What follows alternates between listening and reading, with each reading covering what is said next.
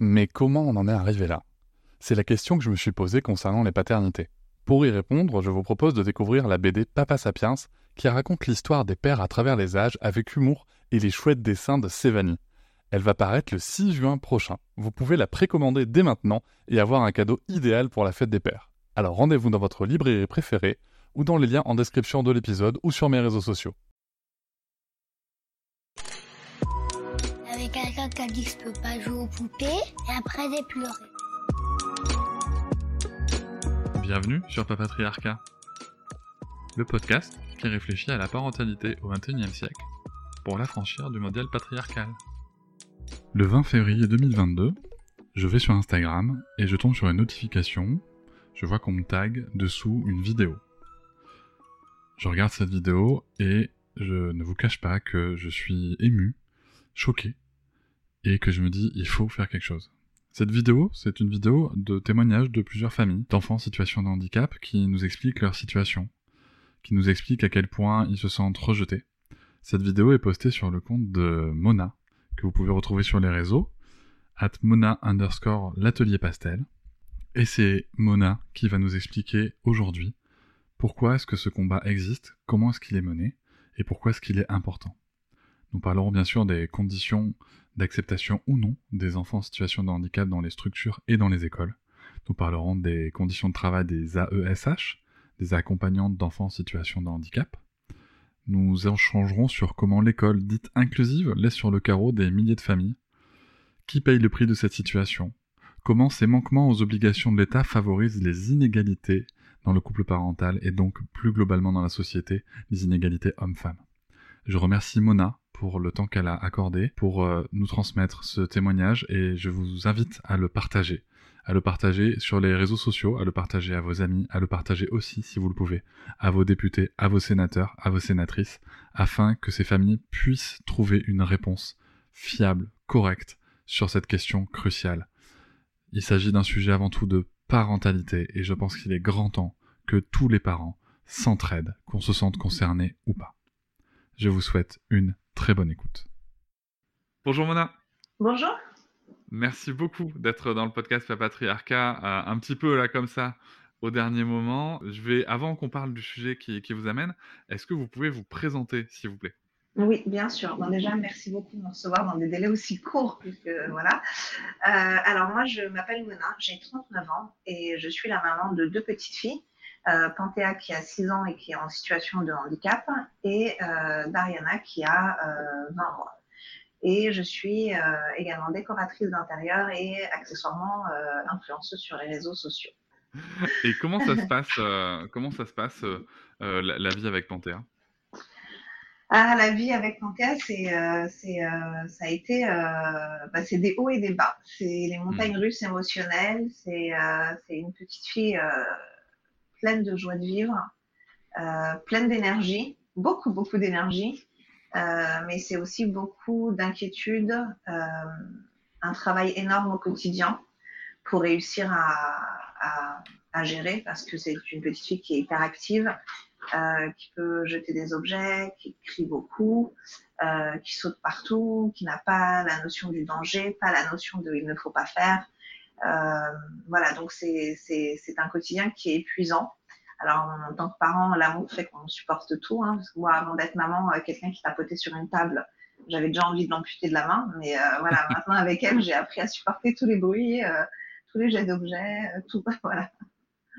Mais c'est compliqué parce que c'est une petite fille qui n'est pas autonome, qui porte encore des couches, qui ne parle pas, euh, qui a un retard euh, moteur, même si aujourd'hui, euh, malgré tout ce que tout le monde pensait, elle marche, elle saute, elle, euh, voilà, elle fait les choses à sa manière, elle avance à son rythme, avec énormément d'aide et de soutien professionnel, mais on avance, c'est le principal. C'est en effet, euh, j'aime beaucoup quand vous dites avec quand on devient parent, c'est vrai qu'avec l'amour qu'on a pour nos enfants, on, on, nous-mêmes, on s'adapte à des choses qu'on croyait impossibles. Euh, Exactement. c'est assez impressionnant. Les enfants s'adaptent très bien à nous, mais nous aussi, on, rien, on, y arrive très très bien.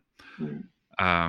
le 20 février 2022, euh, vous publiez sur vos réseaux sociaux une vidéo avec d'autres familles mmh. pour interpeller euh, le gouvernement, la ministre Sophie Cluzel, la, ministre, la secrétaire d'État des chargée du handicap, Et, et d'autres personnes, bien sûr Emmanuel Macron. on a aussi vu taguer, moi le premier, quelqu'un comme Adrien Taquet, bien évidemment aussi Jean-Michel Blanquer, puisque votre sujet porte aussi sur l'école et sur l'éducation. Quel est le, est-ce que vous pouvez nous faire un petit peu l'histoire de, cette vidéo, de ce mouvement, de ce message que vous essayez de porter? Oui. En fait, euh, alors ça s'est fait en deux temps. Euh, une année de galère horrible avec la MDPH. Donc les gens qui ne savent pas, pour vulgariser un peu ce que c'est que la MDPH, c'est une institution euh, qui gère tout ce qui nous concerne quand on a un enfant en situation de handicap ou quand on est soi-même en situation de handicap. Donc c'est eux qui vont déterminer à quel point vous êtes handicapé, à quel point vous méritez quoi comme aide, euh, où votre enfant a le droit d'aller et ne pas aller, euh, quel appareil euh, d'aide, par exemple si vous avez besoin d'un respirateur, d'appareil auditif, d'un fauteuil roulant, c'est eux qui vont déterminer combien ils vous accordent pour pouvoir l'acheter. En gros, vous êtes dépendant entièrement de la MDPH dès l'instant où vous découvrez que votre enfant est en situation de handicap. Sauf que la MDPH, je pense que c'est actuellement l'institution française la plus scandaleuse qui existe. Euh, légalement, ils ont quatre mois pour répondre. En général, euh, vous attendez entre 8 à 13, 14, 15 mois pour avoir une réponse. Wow. Euh, ouais. C'est une bataille en permanence. Par exemple, si je prends juste le cas de ma fille, j'ai fait un dossier MDPH en mai de l'année dernière. Euh, j'ai déménagé un kilomètre de distance, sauf que je passe d'un département à l'autre. Il aura fallu huit mois, huit mois pour envoyer le mail pour transférer mon dossier d'un département à l'autre. Euh, je n'ai donc mon, dossier n'a pas été traité. Ma fille n'a pas de transport alors qu'elle a le droit à un transport médicalisé. Donc son papa fait deux heures le matin et deux heures le soir pour l'emmener à l'école.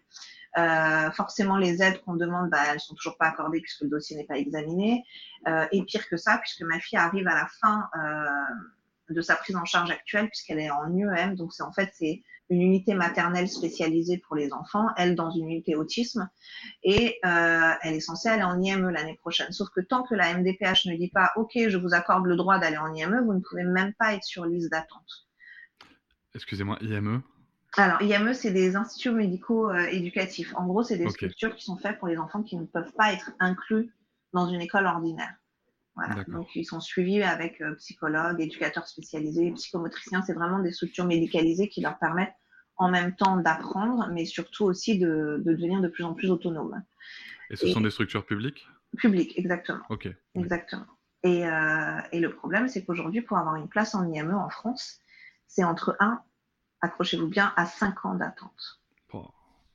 Et je ne peux même pas encore faire la demande de liste d'attente puisque la MDPH ne m'a même pas encore autorisé à me mettre sur liste d'attente. Ce qui veut dire que je dois d'abord attendre que la MDPH traite mon dossier et ensuite seulement les établissements pourront me mettre sur liste d'attente. Donc je me retrouve dans la situation où en septembre 2022, j'ai un enfant en situation de handicap qui a besoin d'être suivi par des professionnels sans aucune structure que je vais devoir certainement garder à la maison.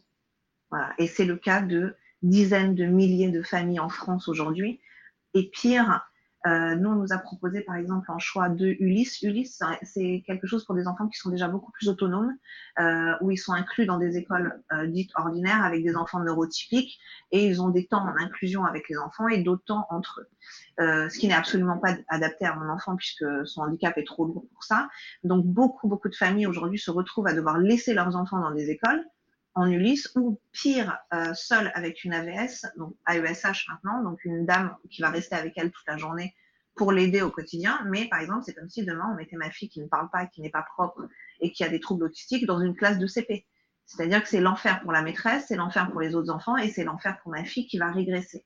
Mais faute de choix, parce que voilà, il faut aller travailler, il faut payer ses factures. Beaucoup de familles sacrifient leur enfant parce que c'est littéralement un sacrifice de l'enfant en le laissant là où on a trouvé de la place, euh, en attendant d'avoir un jour une place en IME ou dans une autre structure qui serait adaptée à l'enfant. Alors moi, je trouve ça incroyable euh, ce, que vous racontez là. Dans, la, enfin vraiment, je trouve ça.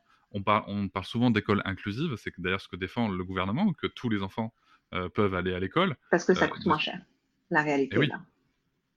D'accord. Et oui. Et oui, parce qu'en fait, mettre un enfant en situation de handicap dans une école, eh ben, on prend une AESH euh, qui va se démener, qui est payée au lance-pierre, parce qu'elles sont payées vraiment entre 600 et 800 euros. Donc moi, il faudrait que l'État m'explique comment euh, une personne peut vivre aujourd'hui en France avec 600 euros ou 700 euros de, de salaire, qui ne sont pas formés. euh, la plupart du temps, elles ne savent même pas quel handicap va avoir l'enfant qu'elles vont avoir en charge. Donc, elles peuvent même pas aller, ne serait-ce que sur Google, taper euh, pour savoir de quoi ça va parler. Elles n'ont aucun contact avec la famille. Elles n'ont pas le droit d'avoir de contact avec la famille. Donc, imaginez que vous allez laisser votre enfant du matin au soir entre les mains de quelqu'un. Matin au soir, quand vous avez de la chance. Généralement, on vous l'accorde trois heures par jour et le reste du temps, il faut venir récupérer votre enfant. Donc, vous ne savez pas qui est cette personne, vous ne savez pas comment elle a été formée, vous ne, savez, vous ne pouvez même pas échanger avec elle et elle n'a même pas le droit de rentrer en contact, par exemple, avec l'orthophoniste, le kiné ou le psychomotricien de votre enfant.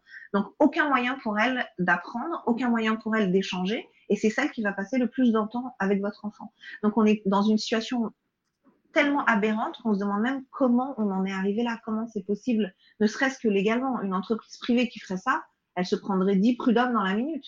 Mais comme c'est l'État, on a le droit de le faire. Donc pour eux, l'école inclusive, c'est parfait parce qu'on prend une, gentille dame qu'on va payer une misère, on laisse l'enfant en galère, on laisse la maîtresse en galère aussi, parce qu'un IME, euh, ça coûte cher, par exemple. Euh, il faut des gens qui sont formés, qualifiés, qui ont fait des années d'études, il faut des psychomotriciens, il euh, faut des psychologues. Donc euh, pour eux, c'est pas rentable, donc on s'en fout, on va tous les foutre dans l'école. Et, euh, et, puis on va mettre des gens qui vont faire la garderie, quoi, qui vont leur changer les couches et leur donner à manger. voilà. Donc c'est terrible. C'est terrible. En effet, c'est terrible, oui. Je suis, euh, je suis, je suis extrêmement choqué, même si c'est un sujet que, qu'on avait déjà abordé dans le podcast, euh, mais avec une personne avec qui ça se passait bien, qui était justement sur un- une situation de- du projet Ulysse, euh, mais qui clairement, encore une fois, n'est pas adapté visiblement à tous les enfants.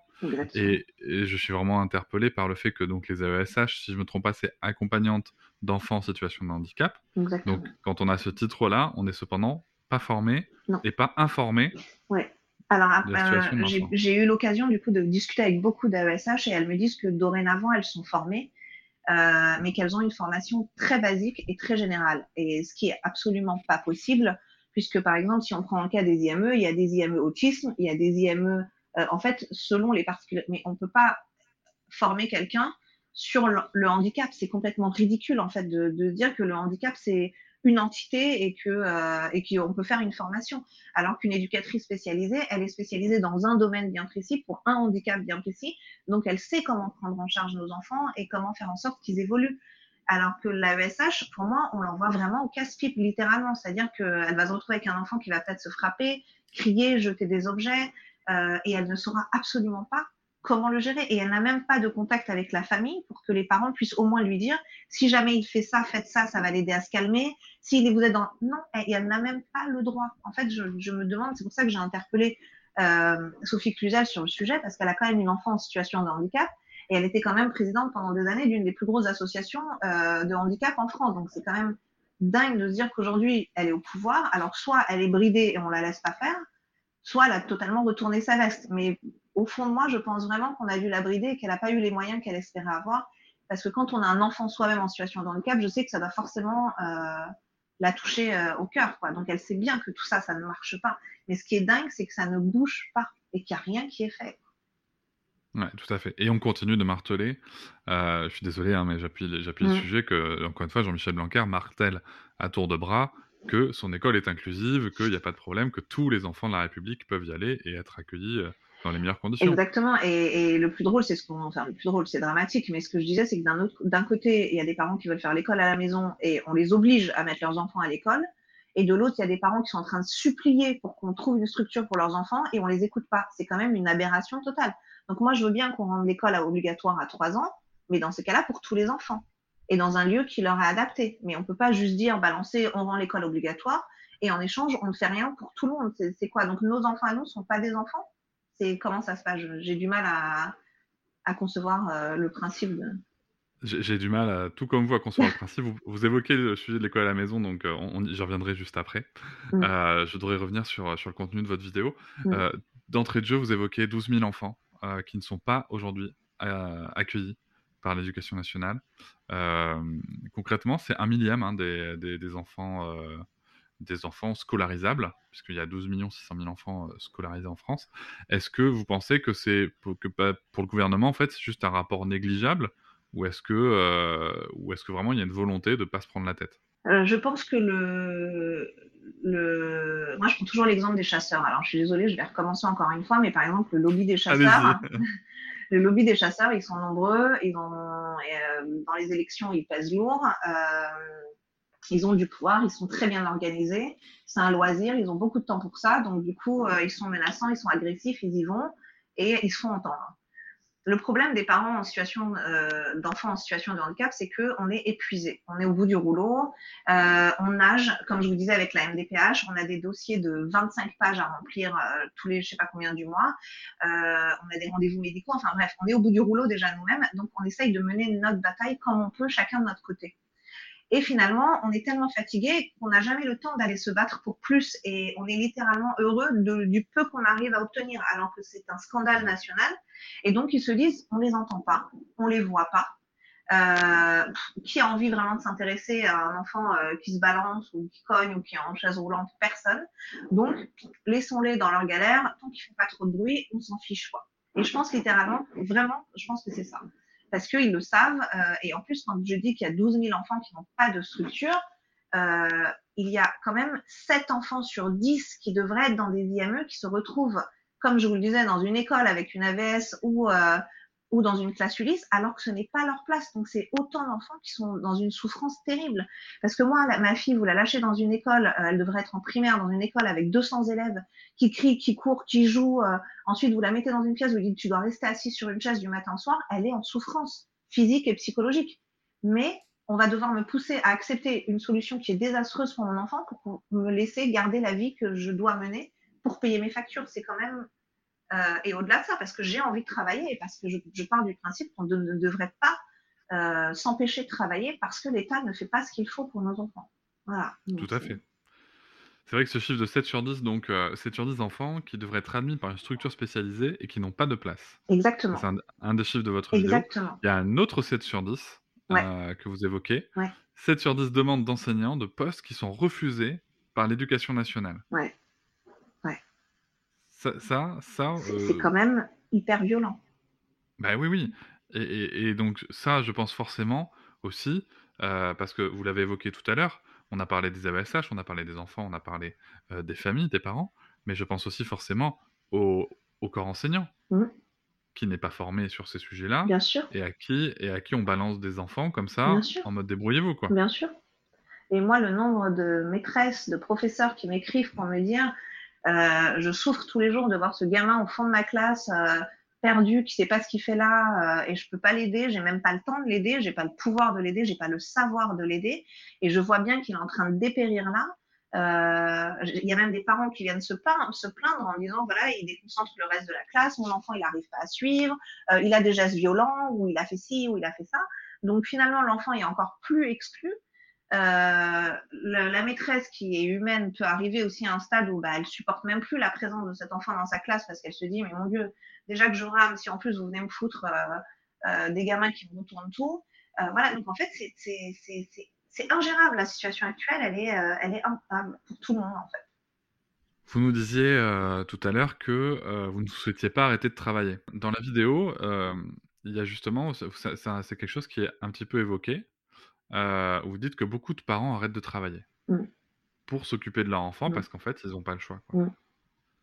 Donc moi, euh, à titre personnel, donc je, je pratique l'instruction en famille, je milite pour l'instruction en famille et je suis aussi président d'association et je connais des familles en effet qui sont qui font ce qu'on appelle nous de l'instruction en famille subie. I'm Sandra, and I'm just the professional your small business was looking for. But you didn't hire me because you didn't use LinkedIn jobs. LinkedIn has professionals you can't find anywhere else, including those who aren't actively looking for a new job but might be open to the perfect role, like me.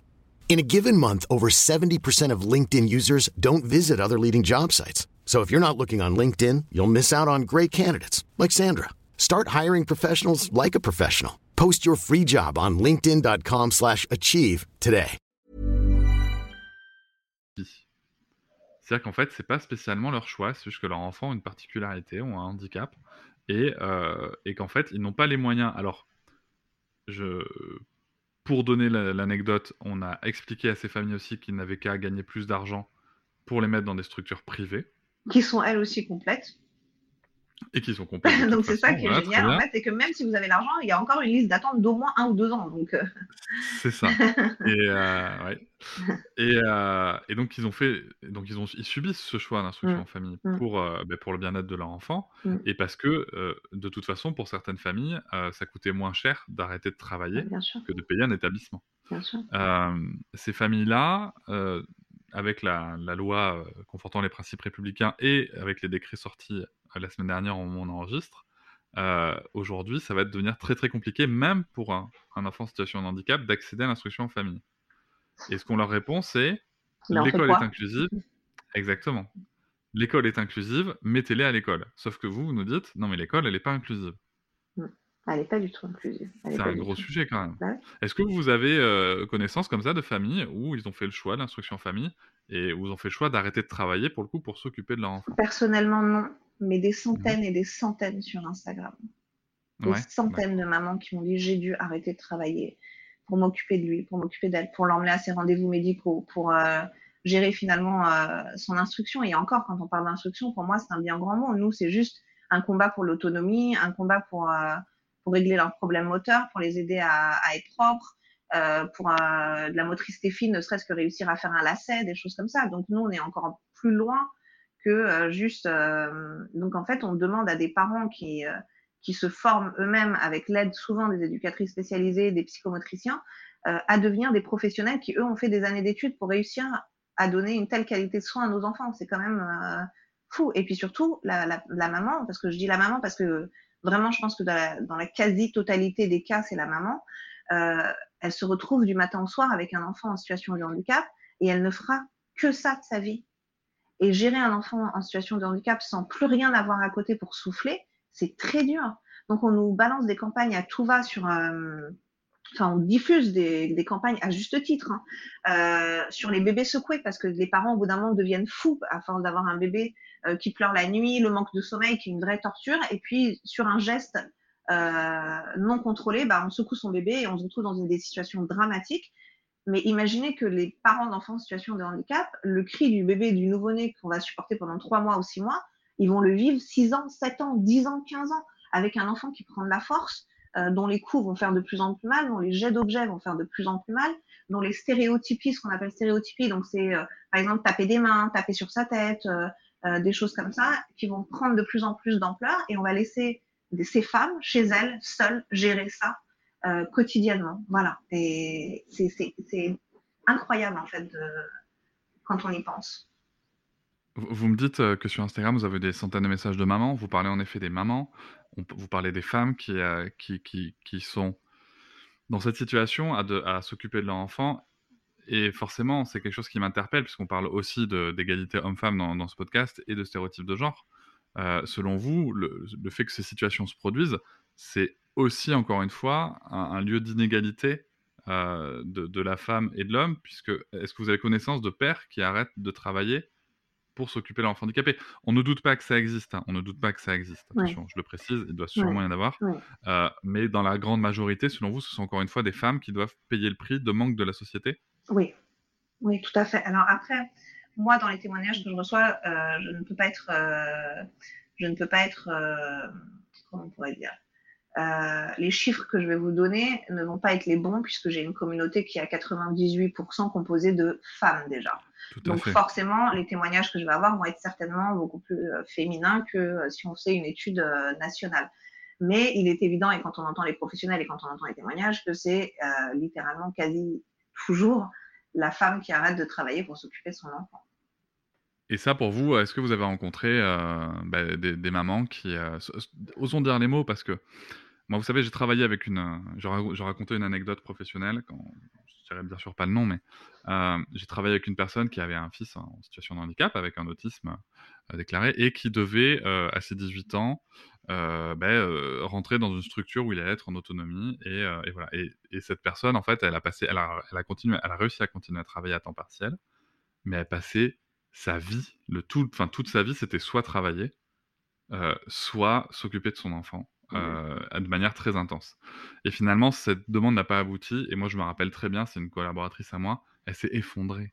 mais elle s'est Ouais. effondrée et elle a tenu des propos et ce qui a- elle a tenu les pro- des propos qui indiquaient qu'elle en avait marre, qu'elle en pouvait plus, que c'était pas pour ça qu'elle avait fait un enfant, qu'elle s'y attendait pas. Et le pire, c'est qu'après, elle se re-effondre parce qu'elle parle comme ça de son De enfant. son enfant, ouais. Eh oui. Ça, c'est des, Ouais. c'est des moments que vous que, que vous vivez peut-être vous ou que, ou que vous avez observé autour de vous, ces moments de doute, ces moments de, violence envers soi-même? Bah, c'est ouais parce que euh, parce que euh, quand je vous dis que, toutes ces familles, nous y compris, on est épuisés. Euh, oui, déjà vous êtes épuisés psychologiquement parce que c'est dur. Vous avez rien demandé à la vie, vous vous retrouvez avec un enfant en situation de handicap, ça vous tombe dessus. On a toujours un peu l'impression d'être à l'abri, que ça arrive qu'aux autres, mais non, en fait, ça arrive à n'importe qui, n'importe quand. Euh, nous, ni son papa ni moi, on est porteurs de rien du tout. Et voilà, la faute a pas de chance, elle a une anomalie génétique, il y a 400 cas dans le monde, il faut que ça tombe sur nous, 400 cas dans le monde. Donc en fait, quand je dis que personne n'est à l'abri, euh, littéralement, personne ne l'est. Et, euh, déjà, vous vivez tellement de difficultés au quotidien, et puis vous avez l'impression de ne pas être soutenu, parce que on attend toujours de l'État qu'il soit là pour ses citoyens. Et, et en fait, tout est compliqué. Tout est compliqué. En fait, mettre son enfant même à la crèche, ça commence dès la crèche, c'est compliqué. Donc nous, on a la chance d'avoir eu un parcours jusqu'aujourd'hui qui était quand même plutôt fluide parce que on a eu les bonnes personnes au bon moment qui nous ont aidés. Euh, à partir de l'année prochaine, c'est encore autre chose qui va. Mais voilà, on a quand même eu le combat avec la MDPH. Comme je vous dis, est-ce que c'est normal de dire que un papa va faire deux heures de route le matin, deux heures de route le soir, juste pour aller déposer son enfant? Donc c'est-à-dire que qu'est-ce qui lui reste comme plage horaire pour pouvoir se consacrer à son travail au reste de sa vie Déjà que les week-ends, c'est pas comme si nous on n'a pas de centre de loisirs. Là, après des années, on a réussi à trouver un centre de loisirs euh, qui est une association pour les enfants en situation de handicap qui prend nos enfants en charge dans un centre de loisirs ordinaire d'une mairie. Alors oui, légalement, j'ai le droit d'aller déposer ma fille dans le centre de loisirs de ma ville. J'ai le droit, je leur laisse et ils sont obligés de la prendre. Mais quel est l'intérêt pour elle? Qui va, la, Oui. qui va, qui va s'occuper d'elle? Qui va faire attention à elle? Qui va faire en sorte qu'elle se mette pas en danger? Qui va lui changer sa couche s'il y a un problème Euh, Qui va l'aider à manger, à grimper sur un toboggan ou euh, la surveiller dans la rue s'il y a une sortie, lui tenir la main pour être sûr qu'elle ne court pas au milieu de la rue. Donc on ne le fait pas. Et en fait, c'est ça en fait leur arme contre nous, c'est que aucun parent ne veut faire violence à son enfant. Et, euh, et du coup, ils le savent qu'on finira, quoi qu'il arrive, par arrêter de travailler et se sacrifier pour notre enfant. Donc voilà. Je me suis complètement éloignée du, de la question Non, je, initiale. non, mais je trouve, du je trouve coup, ça. je- euh, mais, mais je vous en remercie parce que euh, si, moi, si je résume votre pensée, ce que j'entends, c'est euh, en fait, de toute façon, ils, ils vont pas modifier le, le- Ils ne modifient pas les structures. Ils nous disent, bah, mettez-les dans les structures. Elles sont inclusives, alors Mm. que c'est pas vrai. Mhm. Et vous, vous le savez. Mhm. Et vous avez le choix entre laisser votre enfant dans une structure où il va ressortir mal, et où en plus, vous, vous allez le récupérer mal, et il faut gérer ensuite l'enfant qui est mal après. Euh, donc, soit gérer, laisser votre enfant dans une structure qui va être, on va dire le mot, violente avec lui, euh, soit en fait faire le choix de, comme vous le dites, de sacrifier euh, votre, votre carrière potentiellement, en tout cas une partie de votre bien-être, Mm. et visiblement, on compte sur ce choix-là. Totalement, en fait. Ils le savent qu'on va le faire. Donc, du coup, euh, c'est même plus un problème pour eux. C'est, de toute façon, t'inquiète pas, il y a un des parents qui arrêtera de bosser, il gardera le gosse à la maison et on est tranquille. Ça, c'est incroyable. Je trouve ça incroyable, euh, surtout quand on entend le discours officiel des, euh, des pouvoirs publics euh, sur ce sujet-là. Ça, ça m'interpelle. Surtout quand on supprime, comme vous l'avez, souligné, la solution de l'instruction en famille pour, pour, pour accompagner les enfants. C'est-à-dire que de demain, on, on oblige les gens à être violents avec leurs enfants. Quoi. C'est Ouais, ouais. structurellement parlant. C'est assez aberrant. Bah, pour vous donner un exemple, euh, sans forcément rentrer, rentrer dans les détails, mais l'année dernière, on avait le centre de loisirs euh, près de chez nous qui, est- qui avait une directrice très bienveillante et du coup qui nous a dit, moi je prends votre fille euh, les matins au moins jusqu'au déjeuner, puis après vous la récupérez. On va essayer de se débrouiller, on va voir ce qu'on peut faire pour qu'elle passe aussi du temps en, en inclusion avec d'autres enfants et tout. Ça s'est très bien passé. Euh, donc voilà, il n'y avait pas d'éducateur spécialisé, mais on y arrivait jusqu'au jour où elle a eu un petit accident de, de couche à l'école et qu'ils ont voulu la changer et qu'ils sont, ils sont pris n'importe comment. euh, ils ont très mal fait les choses parce que voilà, ils savent pas gérer le handicap. Euh, pendant près de trois semaines, ma fille hurlait, hurlait, mais comme si elle était en colère et qu'elle se, qu'elle grondait quelqu'un par mimétisme, donc comme si quelqu'un l'avait grondé très fort et qu'elle imitait la personne non-stop et elle se frappait la tête. Euh, chose qu'elle n'avait jamais faite. Donc en fait, voilà ce que ça donne quand euh, des gens qui ne sont pas formés même avec la meilleure volonté du monde, essaye de s'occuper d'un enfant en situation de handicap. Après, comme je dis toujours, il y a mille handicaps, euh, un million de handicaps. Mais dans le cas précis de ma fille, malgré toute la bonne volonté du monde, voilà. Alors on va vous dire oui, mais la mairie a l'obligation d'embaucher un éducateur uniquement pour l'enfant en situation de handicap. Oui, bah bon courage, allez dans votre mairie, essayez de voir. C'est encore un combat de chaque instant.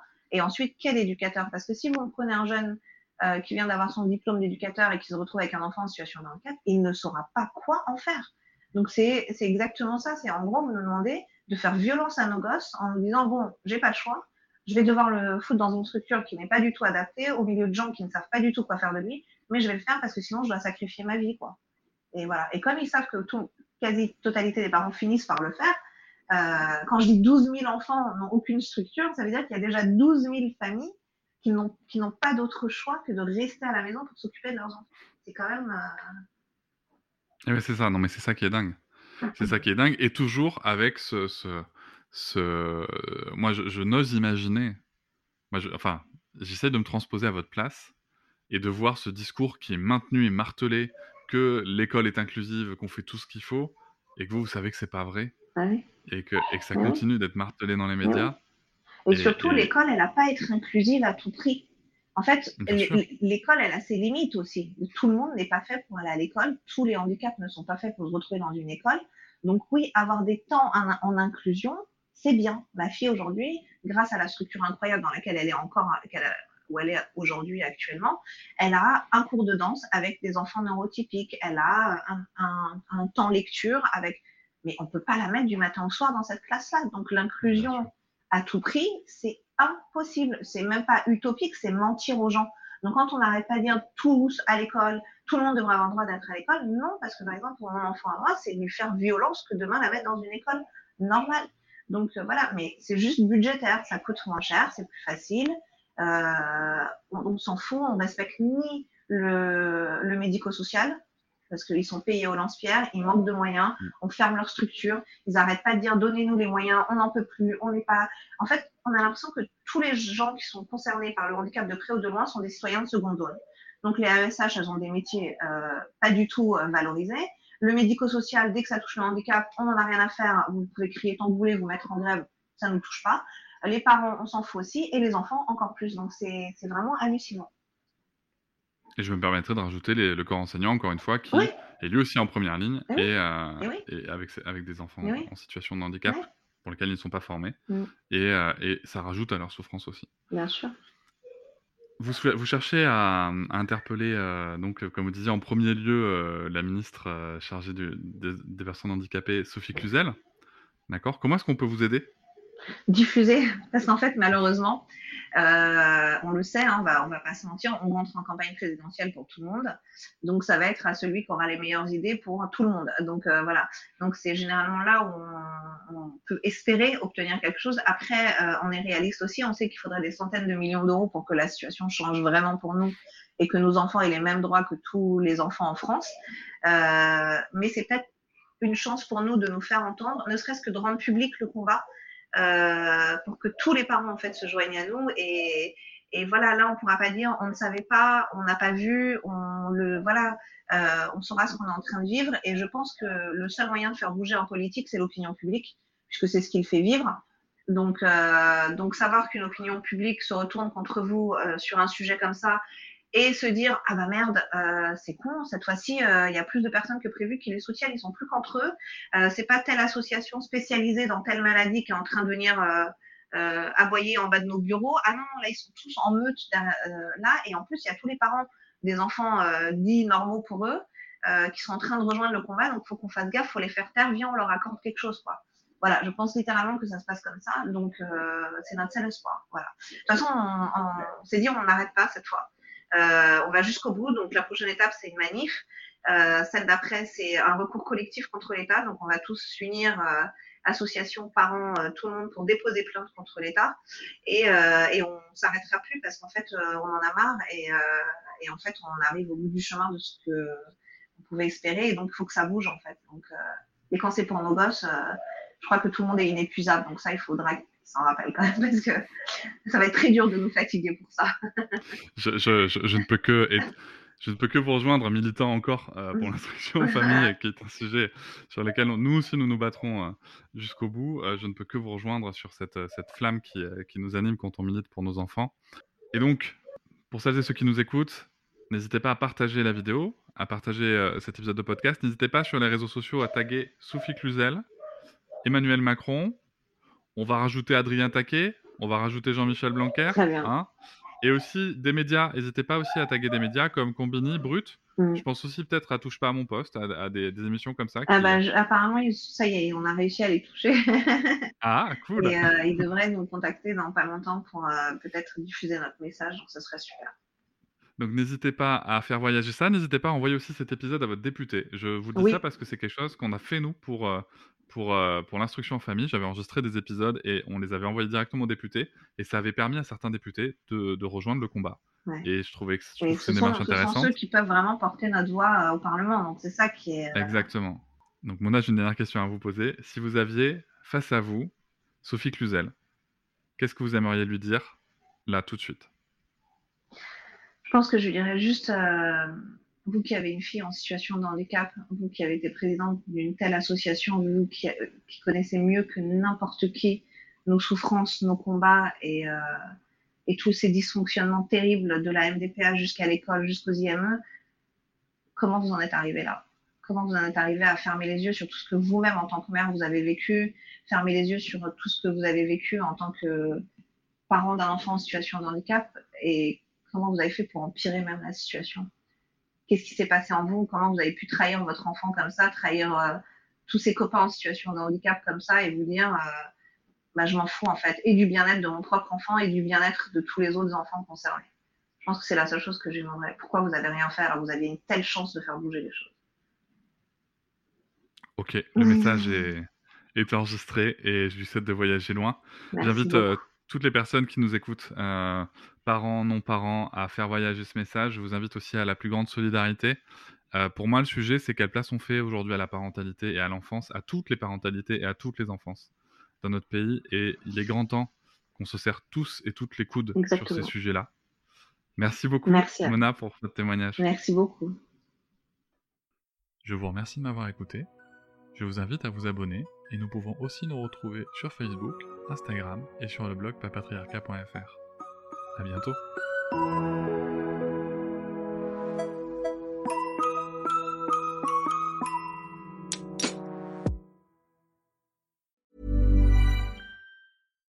When you make decisions for your company, you look for the no brainers. And if you have a lot of mailing to do, stamps.com is the ultimate no brainer. It streamlines your processes to make your business more efficient, which makes you less busy.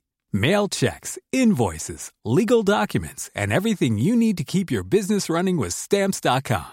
Seamlessly connect with every major marketplace and shopping cart. Schedule package pickups and see your cheapest and fastest shipping options from different carriers with rates up to 89% off USPS and UPS rates. And with the stamps.com mobile app, you can take care of mailing and shipping wherever you are. Make the same no-brainer decision as over 1 million other businesses with stamps.com. Sign up with code program for a 4-week trial plus free postage and a free digital scale. No long-term commitments or contracts. That's stamps.com. Code program. Hop, c'est encore moins. Si tu veux soutenir le podcast, tu peux aussi t'abonner à Papatriarca Plus et découvrir chaque semaine un épisode bonus en plus des 60 déjà disponibles. À découvrir sur tes applis de podcast comme Pocketcast, Castbox ou encore Apple Podcast. À très vite.